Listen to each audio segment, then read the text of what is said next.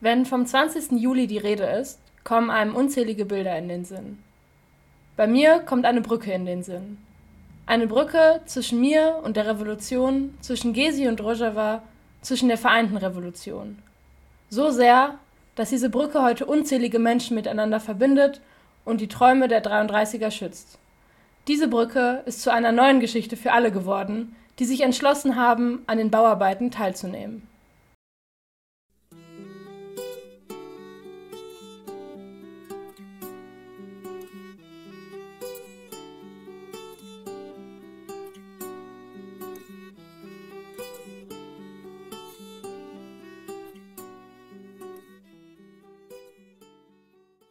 Herzlich willkommen zur 13. Folge des Zora Podcasts. Ich bin Sophie. Ich bin Nina. Genau, und heute wollen wir über das Suruc-Massaker sprechen, von dem war auch die Rede im Anfangszitat. Das Zitat stammt von einer überlebenden Zora-Genossin aus der Schweiz, die eben bei dem Massaker schwer verletzt wurde und auch heute immer noch in Behandlung ist. Wir wollen heute über das Suruc-Massaker sprechen, was sich dieses Jahr zum achten Mal jährt. Das fand am 20. Juli 2015 statt. Wir wollen darüber sprechen, was genau an diesem Tag passiert ist, warum wir uns überhaupt hier in Deutschland damit beschäftigen, welche Rolle es hier für uns spielt und aber auch darüber sprechen, wer dort ermordet wurde und warum. Vor allem wollen wir darüber sprechen, welche Frauen auch dort ermordet, welche Leben sie hinter sich hatten, welche Ziele sie vor sich hatten, wir wollen darüber aber auch sprechen, was wir von diesem Anschlag lernen können, was wir sehen können, welche Bedeutung es für hier hat, äh, für hier in Deutschland für uns hat, aber auch für die Zukunft für eine Bedeutung hat. Was ist überhaupt passiert am 20. Juli 2015? Vor acht Jahren sind dabei 33 junge Menschen von uns genommen worden. Sie sind unsterblich geworden. In einem Attentat vom IS, also vom sogenannten Islamischen Staat. Ähm, aber auch der türkische Staat, kann man sagen, steckt knietief mit drin. Vielleicht ein bisschen, um zurückzugehen. Kobane, eine Stadt in Rojava, wurde durch den Krieg dort und die Straßenkämpfe eigentlich vollkommen zerstört. Die Stadt wurde zwar erfolgreich verteidigt gegen den IS, aber war halt am, An also am Ende dieser fast halbjährigen Kämpfe komplett zerstört. Und daraufhin hat sich die CGDF, das ist eine Föderation der sozialistischen Jugendverbände in der Türkei, darüber können wir auch gleich noch ein bisschen mehr erzählen, die haben sich dazu entschieden, eine Wiederaufbaukampagne zu starten, weil sie eben gesehen haben, was dort passiert ist, in Solidarität mit denjenigen, die die Stadt auch letztlich verteidigt haben. Ähm, sie haben gesehen, dass Kinder und Frauen darunter leiden, dass Kindergärten, Schulen zerstört sind, Krankenhäuser. Ihr müsst euch vorstellen, diese Stadt war komplett zerstört. Und sie haben halt angefangen, auf alle möglichen Arten und Weisen Spenden dafür zu sammeln. Das sind Spielzeuge für Kinder, aber auch Medikamente, Kuscheltiere, alles Mögliche, um eben die Infrastruktur schnellstmöglich wieder aufzubauen und den Menschen dort zu helfen. Diese Kampagne hatte den Namen Wir haben es gemeinsam verteidigt, wir werden es gemeinsam aufbauen. Und dann haben sie sich halt auf den Weg gemacht aus ganz vielen verschiedenen Städten aus der Türkei. Insgesamt mehrere hundert Jugendliche waren in dieser Kampagne beteiligt. Genau, kurz bevor es dann nach Kobane geht. Also Kobane ist relativ nah an der türkisch-syrischen Grenze. Das heißt, sie sind halt aus allen Städten in der Türkei, wollten sie sich dann gesammelt an einem Grenzübergang auf den Weg nach Kobane machen und haben sich dann in der Stadt Suruc versammelt. Genau, in Suruc ähm, versammelten die sich eben, wie Nina schon gesagt haben, ähm, ungefähr 300 Jugendliche. Und dort gab es dann eine Pressekonferenz im Amara Kulturzentrum, um diese Kampagne eben auch an die Öffentlichkeit zu tragen. Und dort ist dann eben ein Selbstmordattentäter des IS hingegangen, der sich selbst und dabei 33 Menschen mit sich in den Tod gerissen hat. Dort wurden diese Jugendliche, bevor sie überhaupt die Grenze passieren können, unsterblich. Es war ziemlich klar von Anfang an, dass es sich eben um einen Anschlag und ein Attentat des IS handelt. Mit der Zeit wurden aber auch die Verbindungen des türkischen Staates immer deutlicher. Also vielleicht da aus dem Zusammenhang. Die Stadt Kobane wurde verteidigt gegen den IS, aber auch die Türkei hat damals schon zum Beispiel den IS immer wieder unterstützt und das können wir auch heute zum Beispiel noch beobachten, dass im Zweifel die Türkei auch den IS unterstützt, um zum Beispiel die kurdische Bevölkerung zu massakrieren und so weiter. Das können wir dort auch sehen. Was danach dann passiert ist, also heute wird das auch immer noch stark kriminalisiert. Also Familien und Angehörige zum Beispiel der Jugendlichen, die dort gestorben sind und die Gerechtigkeit fordern und auf die Straße gegangen sind und so weiter, werden immer noch kriminalisiert. von genau dem Staat, der eben auch diesen Anschlag ermöglicht hat. Vor Ort war die Situation dann auch so, also das sind natürlich schrecklichste Szenarien, die sich dort abgespielt haben. Wenn ein Selbstmordattentäter sich bei mehreren hundert Leuten in die Luft sprengt, ist erstmal sehr schlimm und eigentlich müsste das Erste sein, was dann passiert, dass schnellstmöglich Krankenwagen ohne Ende dort durchgelassen werden und so weiter, um alle Leben zu retten, die irgendwie noch zu retten sind. Der Krankenwagen wurde zum Beispiel nicht durchgelassen. Das zeigt auch nochmal, dass dieser Anschlag gewollt war oder zumindest auch akzeptiert wurde und dann in dem Moment vielleicht der Türkei in dem Fall auch gerade zugute kam. Daraufhin, da werden wir auch gleich nochmal ein bisschen genauer eingehen, die Beerdigungen wurden auch mit sehr viel Repression begleitet. Also es gab Grabschändungen, auch bis heute noch. Die Beerdigungen wurden auch immer wieder angegriffen von türkischen Faschisten, aber auch der türkischen Polizei. Und es sind natürlich 33 Leute gestorben, aber das sind nicht die einzigen. Also es gibt auch viele Verletzte, die bis heute natürlich, wir hatten es auch am Anfang kurz gesagt, unter den Verletzungen leiden, die dieses Attentat überstanden haben. Das Zitat, was ich eingangs vorgelesen hatte, ist aus einem Text, einem Artikel, den eine Genossin von Zora geschrieben hat zum 8. Jahrestag. Wenn ihr Interesse habt, diesen Text zu lesen, wir können den Link auch so in diese Beschreibung packen, dann könnt ihr den auch selbstständig lesen. Er ist auf Türkisch, aber mit Google Übersetzer kann man ihn ganz gut übersetzen. Genau, das ist also grob, was passiert ist am 20. Juli 2015 in dieser Grenzstadt. Vielleicht noch ein bisschen zur CGDF. Das ist eben, wie gesagt, die Föderation der sozialistischen Jugendverbände in der Türkei. Das ist eine Jugendorganisation, wie es letztlich auch Zora ist, wie es auch andere Gruppen in Deutschland sind. Die Schwerpunkte bei denen liegen zum einen auf Frauenarbeit, klassischer Jugendarbeit, also es sind Jugendliche wie wir auch, die eben gesehen haben, dass es notwendig ist, sich irgendwie zu organisieren, politisch zu werden. Sie haben aber auch in den Erdbebengebieten nach dem Erdbeben ähm, in der Türkei im Februar geholfen. Also auch die waren eine der ersten Hilfskräfte, die dann vor Ort waren, den Menschen geholfen haben, auch den Jugendlichen geholfen haben. Das so zu der Organisation. Wie gesagt, von denen, die sind in mehreren Städten in der Türkei aktiv. Sie haben halt aus verschiedenen Städten äh, Leute zu dieser Kampagne hin mobilisiert und verschiedene Jugendliche haben sich dann auch dazu entschlossen, gemeinsam Kobane wieder aufzubauen.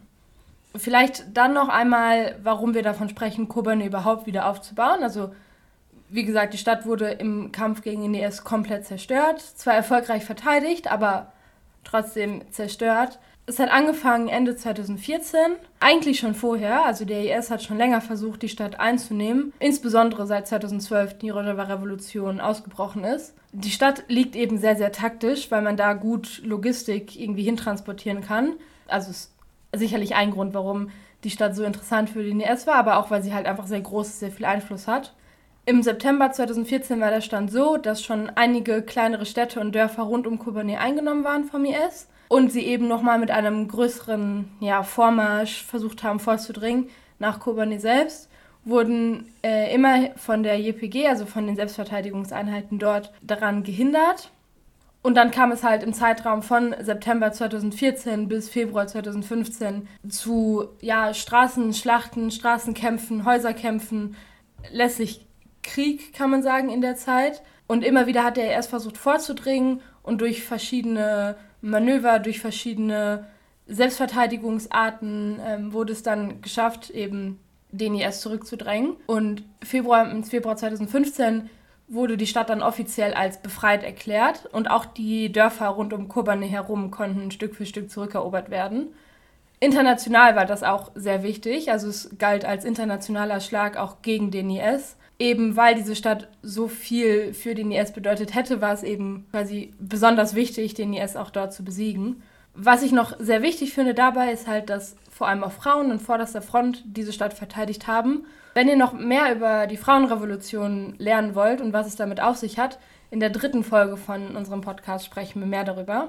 Auch generell über die Besonderheit, dass auch Frauen in militärischen Einheiten sind und damit aktiv am Kampf um Befreiung beteiligt sind. Vielleicht auch da nochmal der Hinweis, wir haben in der letzten Folge ja darüber gesprochen, dass quasi Frauen in der Bundeswehr nicht die Lösung sind. Und was jetzt der Unterschied da ist, dass es jetzt befürwortet wird, dass Frauen hier, also hier erwünscht sind, aber in der Bundeswehr nicht. Es geht hierbei nicht um Repräsentation. Also ich denke, das ist der wichtige Unterschied. Ich denke, der Unterschied ist auch, dass zum Beispiel Deutschland als imperialistischer Staat natürlich andere Kriege führt als jetzt eine Befreiung eines kurdischen Volkes zum Beispiel. Also dass das äh, schwerwiegende Unterschiede sind der Art und zum Beispiel, dass der Kampf gegen den IS ja auch ein Frauenkampf sein muss, weil der IS ja, wir wissen es alle, äh, er versklavt Frauen, er steckt sie in Zwangsehren und so weiter. Und genau da haben Frauen eben auch aktiv nicht nur eben ihre Dörfer verteidigt, sondern auch Frauen durch ihre Verteidigungseinheiten vor dem IS gerettet und dem, was den Frauen dort droht. Zum Beispiel gibt es einen Film, der heißt Kobane. Der ist, glaube ich, letztes Jahr erschienen. Den gibt es auch auf YouTube mit deutschen Untertiteln. Also der zeigt ganz interessant, so welche Rolle die Frauen auch in dem Kampf eingenommen haben und welche führende Rolle sie auch in dem Kampf eingenommen haben. Also falls es jemanden interessiert, werdet ihr da bestimmt auch fündig auf YouTube. Ja, das vielleicht als kleine Einordnung und auch damit es irgendwie nicht zu einer Verwirrung kommt. Eben weil wir in der letzten Folge darüber gesprochen haben, dass Frauen in der Bundeswehr nicht zu der Befreiung aller Frauen beitragen. Warum wir aber hier davon sprechen, dass es so ein Fortschritt ist und so eine Errungenschaft, dass es auch eigene Frauen-Selbstverteidigungseinheiten gibt und dass eben Frauen auch in Kobane in den ersten Reihen standen, als es darum ging, die Stadt zu befreien. Ja, wir wollen uns jetzt auch noch mal einen Moment nehmen, um den 33 Gefallenen des Anschlags zu gedenken und werden jetzt einmal die Namen hören. Koray Çapoğlu, Cebrail Günebakan, Hatice Ezgi Saadet, Uğur Özkan, Nartan Kılıç, Veysel Özdemir, Nazegül Boyraz, Kasım Deprem, Alper Sapan, Cemil Yıldız, Okan Pirinç, Ferdane Kılıç, Yunus Emre Şen, Çağdaş Aydın, Alican Vural, Osman Çiçek, Mücahit Erol, Medali Barutçu, Aydan Ezgi Salcı, Nazlı Akyürek, Serhat Devrim, Ece Dinç, Emrullah Akhamur, Murat Yurtgül, Erdal Bozkurt, İsmet Şeker, Süleyman Aksu, Büşra Mete. Ich finde es hierbei sehr wichtig zu erwähnen, dass all diese 33 Menschen, also hinter all diesen Namen steckt eine Geschichte, äh, steckt ein Leben, was noch sehr, ja, man kann sagen, am Anfang war. Also all diese Genossinnen hatten noch viele Träume, hatten viele Wünsche. Ich denke, der größte Wunsch war es, Kobane gemeinsam wieder aufzubauen. Sicherlich auch die, ja, den Sieg gegen den IS in gewisser Weise zu feiern, aber auch die Hoffnung, also dieses Gefühl von irgendwie Aufbruch, von Mut, von Veränderung in die Praxis umzusetzen und nicht nur das Bewusstsein dafür haben, okay, wir haben es geschafft, diese Stadt gemeinsam zu verteidigen, sondern halt auch, dass wir es schaffen werden, gemeinsam diese Stadt aufzubauen. Ich denke, es ist auch wichtig zu sehen, dass sie darüber hinaus Träume hatten. Also zum Beispiel, dass darunter viele junge Frauen waren wie wir, die für Geschlechterbefreiung gekämpft haben. Dass es Leute dort gab, die LGBT-Plus-AktivistInnen waren und dass es eben Leute waren, deren Gedanken und deren Wünsche nicht bei Kobane oder bei der Befreiung Kurdistans aufgehört haben, sondern auch sehr viel größere Ziele waren, für die sie auch in ihrem täglichen politischen Kampf irgendwie gekämpft haben in der Türkei. Und ich denke, was uns zum Beispiel auch verbindet, ist, dass es Internationalistinnen waren letztendlich, die aus der Türkei nach Kurdistan gegangen sind, um eben dort den Kampf zu unterstützen, um dort ihren Beitrag auch zu leisten, weil sie es als ihre Aufgabe gesehen haben, auch eben als Internationalistinnen diesen Kampf zu unterstützen. Eine der Gefallenen, Hatice Ezgi Sadet, ähm, sie ist eine 20-jährige Kunststudentin gewesen, ähm, hat sich mit den Worten, wir gehen jetzt zur Revolution auf den Weg gemacht. Und das, finde ich, beschreibt schon sehr viel, also diese Entschlossenheit und auch dieser Mut, weil natürlich hat niemand mit so einem Anschlag gerechnet. Es war aber allen klar, dass es jetzt kein, also es kein Urlaub, sondern eine anspruchsvolle Reise ist. Und ich denke, ja, das beschreibt es sehr gut. Wir haben gerade schon gehört, dass darunter auch Frauen waren, die zum Beispiel zur LGBTI-Plus-Befragung viel geschrieben haben. Darunter Aidan Eskisalce, die sich, obwohl sie keine LGBTI-Plus-Identität hatte, viel mit der auch theoretischen Unterdrückung von LGBTI-Plus beschäftigt hat Ihr Buch darüber wurde nach ihrem Tod veröffentlicht. Ja, wir haben auch darüber gesprochen, dass es auch sehr viel Grabschändung zum Beispiel danach gab. So wurde zum Beispiel das Grab von einer jungen Frau, Ece Dinç, immer wieder geschändet, genauso wie von vielen anderen. Zum Beispiel von Bijamete, einer 23-jährigen ihre Beerdigung wurde zum Beispiel so gelegt, so spontan gelegt, dass daran niemand teilnehmen konnte, obwohl es der Wille der Familie war. Da haben die Behörden zum Beispiel einen Strich durch die Rechnung gemacht und haben es den Familien nicht mal ermöglicht, von ihrer Tochter Abschied zu nehmen. Ich denke, das zeigt auch nochmal ganz stark, welche Rolle auch der, der Staat gespielt hat. Aber auch von Matt Jamet, ein 22-jähriger Aktivist. Er kam aus der Schwarzmeerregion und eben weil sein Leichnam erst zurückgebracht werden musste oder zurückgeführt werden musste und er auch einige Tage erst nach dem Anschlag an seinen Verletzungen gestorben ist, hat, also hieß es halt, dass die Beerdigung ein bisschen später ist als viele andere. Das heißt, man hat schon gesehen, okay, bei den vorherigen Beerdigungen gab es immer lange Märsche und Demonstrationen und die Polizei ist da schon auch massiv, also hat diese massiv angegriffen. Eben das ein paar Tage später nochmal zu verhindern, hat auch die Polizei oder haben die Behörden auch seine Beerdigung so gelegt, dass fast niemand daran teilnehmen konnte. Der engste Familienkreis, aber längst nicht alle, die wollten. Einer der jüngsten Gefallenen ist Okan Pirinç. Auch für ihn war die Kampagne sehr, sehr wichtig. In seiner Nachbarschaft ähm, in der Region Hatay war er bei allen dafür bekannt, dass er gerne Menschen hilft und umsichtig ist, überall, wo er eigentlich war. Er war 17 Jahre alt, als er gefallen ist und sein Traum war es immer, an eine bestimmte Universität zu gehen, dort dann zu lernen, aber eigentlich sein Leben vollkommen dem revolutionären Kampf zu widmen. Nur wenige Tage nachdem er gestorben ist, hat seine Mutter den Brief von der Universität bekommen, dass er angenommen ist. Und auch noch heute kennen irgendwie alle in der Nachbarschaft seinen Namen. Es gab eine Bibliothek, die nach ihm benannt wurde, die aber leider vom, von den Behörden dann wieder geschlossen wurde. Aber eine Straße in dem Dorf ist auch nach ihm benannt und so wird es halt geschafft, dass er in der Region bekannt ist, dass auch acht Jahre nach seinem Tod noch Leute von ihm erfahren und dass man irgendwie das Gefühl hat, er ist heute auch noch da und er könnte jetzt gleich um die Ecke laufen.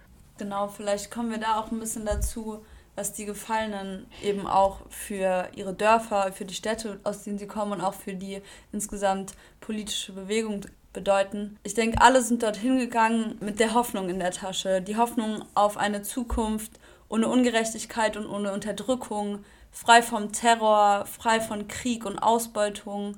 Und sie wollten eben friedlich und gemeinsam dorthin reisen. Aber sie wollten auch im ganz allgemeinen friedlich und gemeinsam, ohne Angst vor politischer Verfolgung und Repression leben und ein sicheres Leben am Ende haben, weil sie das Tag für Tag gemerkt haben, dass es eben nicht die Realität ist, in der wir gerade leben. Genau diese Hoffnung hatten sie in ihrer Tasche und vielleicht gibt diese Hoffnung Okan immer noch den Leuten in seinem Dorf, ähm, auch wenn er sie selber nicht mehr rüberbringen kann. Wenn man sich anschaut, auch wie viele junge Frauen Teil dieser Kampagne waren, zeigt uns das noch einmal, welche Grenzen wir mit unserem Mut durchbrechen können und welche Ketten wir auch sprengen können, wie viel wir jetzt auch vor allem von diesen jungen Frauen lernen können. Zum Großteil waren es Studentinnen, es war aber auch eine Mutter dabei. Sie und ihr Sohn sind unsterblich geworden bei diesem Anschlag ich denke auch, das ist etwas, aus dem wir etwas ziehen können, dass wir uns nicht als junge Frauen verstecken müssen. Also ich denke, man muss schon auch sehen, dass die Realität hier in Deutschland eine ganz andere ist, als sie in der Türkei jetzt ist, sowieso, aber auch als die Situation vor acht Jahren war. Ähm, sowieso eine sehr angespannte Situation dort gewesen, aber ähm, ich denke, im Großen wie im Kleinen können wir daraus lernen. Vielleicht noch ein bisschen was zu der Situation dort. Also ich hatte es gerade schon angeschnitten. Die Revolution in Rojava ist 2012 ausgebrochen. Ein Jahr später dann die Gezi-Park-Proteste. Das waren Proteste, die eigentlich als, als Umweltbewegung gestartet sind oder als Umweltprotest. Also es ging um einen Park in Istanbul.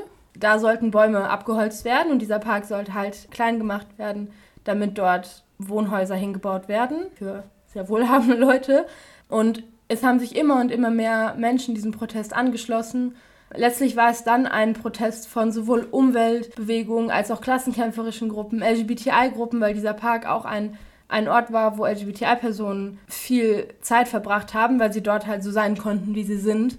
Nicht wie in vielen anderen Regionen der Stadt vertrieben wurden oder ausgegrenzt wurden, der auch sehr, sehr groß ist geworden, dieser Protest. Also wenn man googelt, man findet da sehr viel drüber, weil es ein sehr bekannter Protest oder Aufstand war. Aber eben so diese Ereignisse haben schon dafür gesorgt, dass in den Leuten auch eine gewisse Hoffnung an sich schon, ja, dass in den Menschen selbst eine Hoffnung ist, Zuversicht, aber auch vor allem Mut. Also durch die Erfolge, die auch die Revolution erzielt hat, auch wenn sie noch in den Startlöchern gesteckt hat zu dem Zeitpunkt und auch immer noch den Angriffen ausgesetzt ist, ich denke, das hat bei den Leuten schon sehr viel Mut auch ausgelöst. Und auf dieser Grundlage begann dann eben die Aufbaukampagne. Also ich finde das auch sehr wichtig zu erwähnen, nochmal dieser Kontext. All diese Ereignisse haben den jungen Menschen schon Hoffnung gegeben. Und das war vielleicht so der ja, Auslöser, wo sie dann gesagt haben, okay, wir wollen uns jetzt auch von den letzten Ketten lösen und uns auf den Weg machen und Teil von diesem Aufbau zu sein und Teil von irgendwie einer Veränderung zu sein.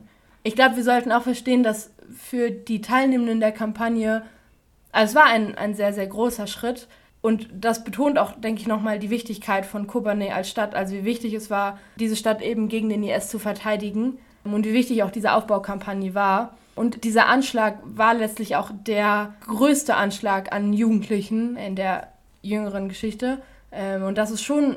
Genau, ich denke, was sie auch alle vereint, auch die Hoffnung, die diese Proteste, auch die Rojava-Revolution in ihnen ausgelöst haben, hat auch einen sehr starken Willen entwickelt, denke ich, der dann am Ende auch dafür gesorgt hat, dass sie sich eben auf die Reise gemacht haben aber den Willen, den sie damals hatten, können sie nicht mehr weiterführen, beziehungsweise den Willen des Kampfes können sie nicht mehr weiterführen.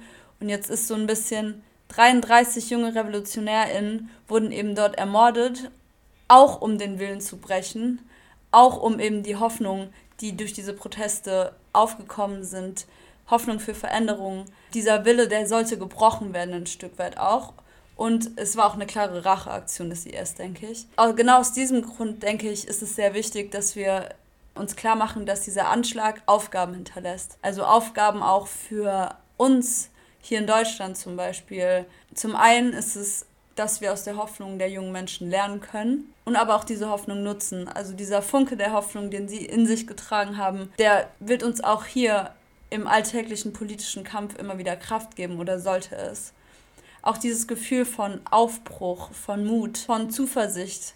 Genau das müssen wir weiter aufrechterhalten und auch klar machen, ihr könnt uns nicht brechen, ihr könnt vielleicht Leute äh, ermorden und so weiter, aber der Kampf, den wir führen, den revolutionären Kampf für eine bessere Welt, den könnt ihr kollektiv eben nicht brechen. Und genau diese Hoffnung können wir auch gemeinsam organisieren.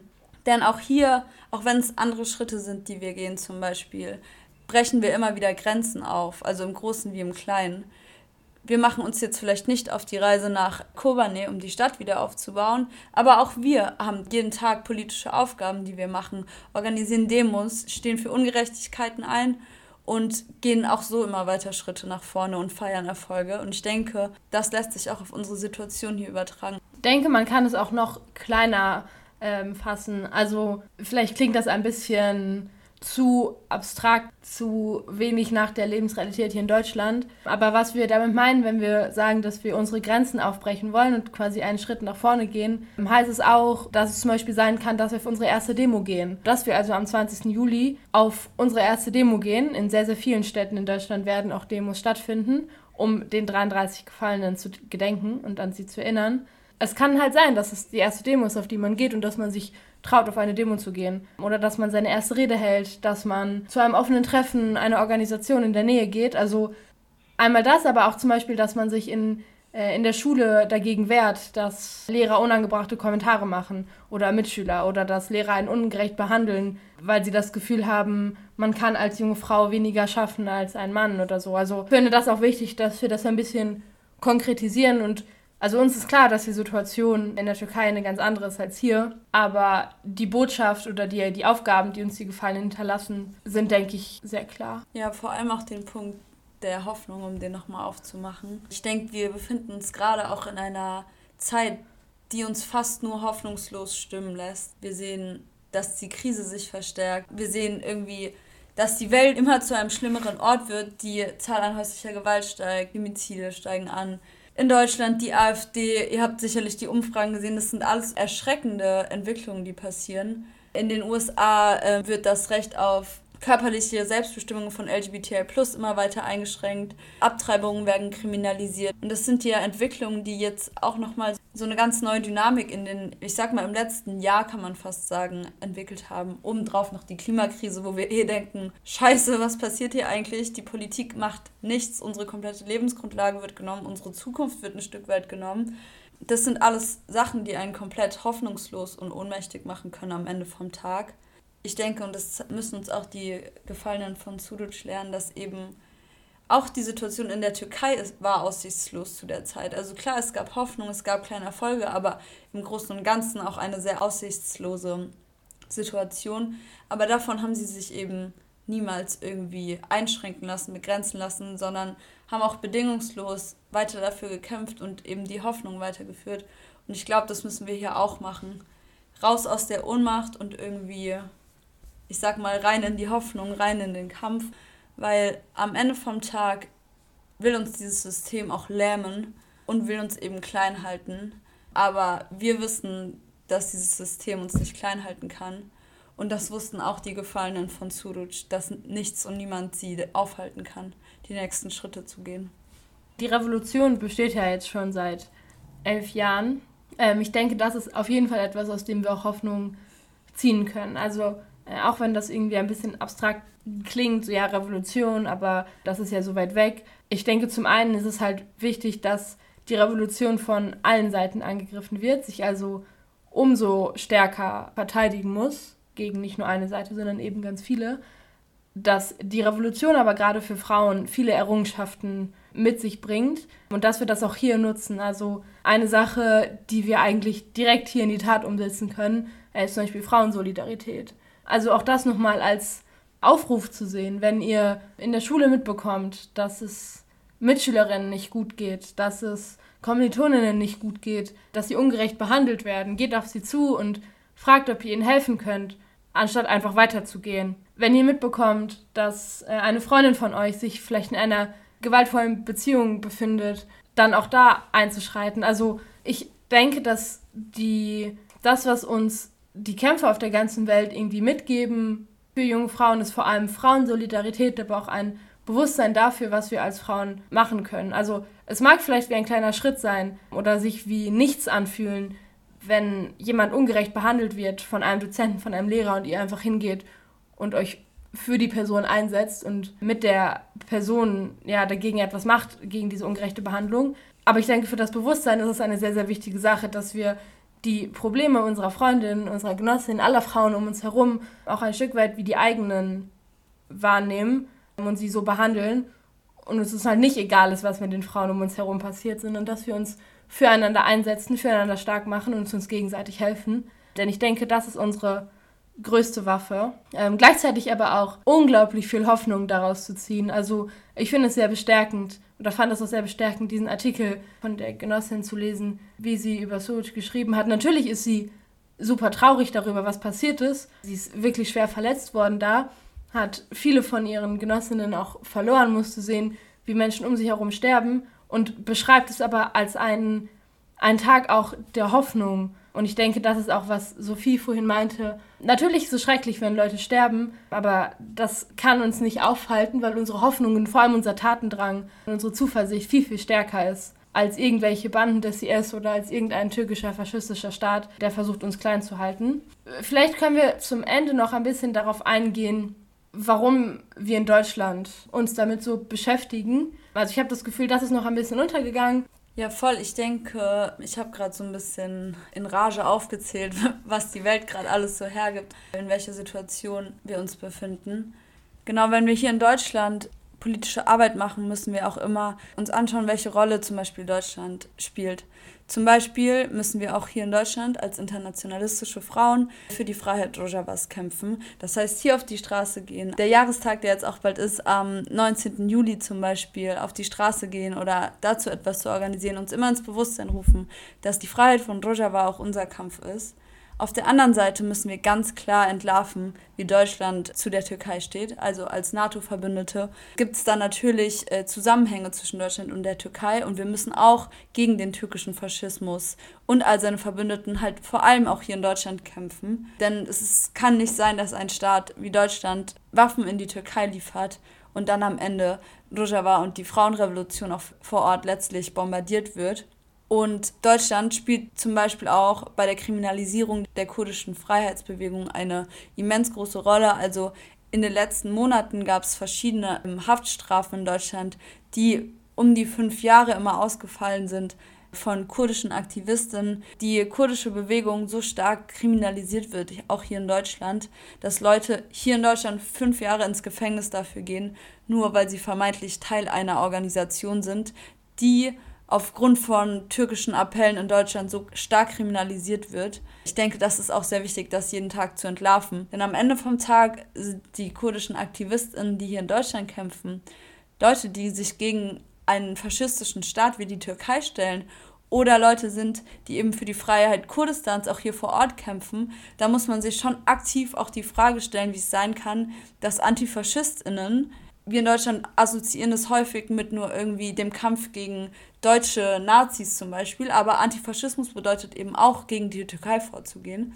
Dass wir uns immer wieder auch ins Gewissen rufen, dass Deutschland Leute kriminalisiert, die antifaschistische Arbeit machen. Ich denke, das ist ein Unding, was wir auch immer wieder entlarven müssen, auch hier vor Ort. Ich denke außerdem ist es wichtig, dass wir auch die Namen der Gefallenen weitertragen. Also haltet die Ohren offen. Es gibt in vielen Städten in Deutschland eben Demos zu dem Tag, zu dem Suruc-Massaker. Und ich denke, es ist auch wichtig, acht Jahre später auf die Straße zu gehen, eben aus genau den genannten Gründen. Als Frauen müssen wir, ich denke, das haben wir auch immer wieder angesprochen, noch entschlossener, noch mutiger, noch selbstbewusster hervortreten und dem Patriarchat jetzt wie nie zuvor den Kampf ansagen, denn wir sehen eben, wie sich die Situation für Frauen auch hier in Deutschland massiv verschlechtert. Also verschiedene Umfragen haben ergeben, dass die Gewalt in Deutschland wirklich massiv gestiegen ist im letzten Jahr, sei es durch Femizide, die aber die Spitze des Eisbergs sind, sei es aber auch durch häusliche Gewalt. Das ist wirklich die Zahlen, die wir vorfinden, sind alarmierend und deshalb müssen wir eben noch entschlossener dagegen vorgehen. Also auch selbstbewusst, denn wir wissen, dass wir im Recht sind und dass wir eben unsere Rechte bitter verteidigen müssen. Die Botschaft der Gefallenen ist, denke ich, vor allem eine, dass wir den Kopf nicht hängen lassen, dass wir weitermachen und zwar nicht mit trotzdem, sondern mit dieser Einstellung von jetzt erst recht. Beteiligt euch an Aktionen zum 20. Juli in allen Städten. Tragt die Namen weiter, tragt die Geschichten der Genossinnen weiter und vor allem werdet aktiv.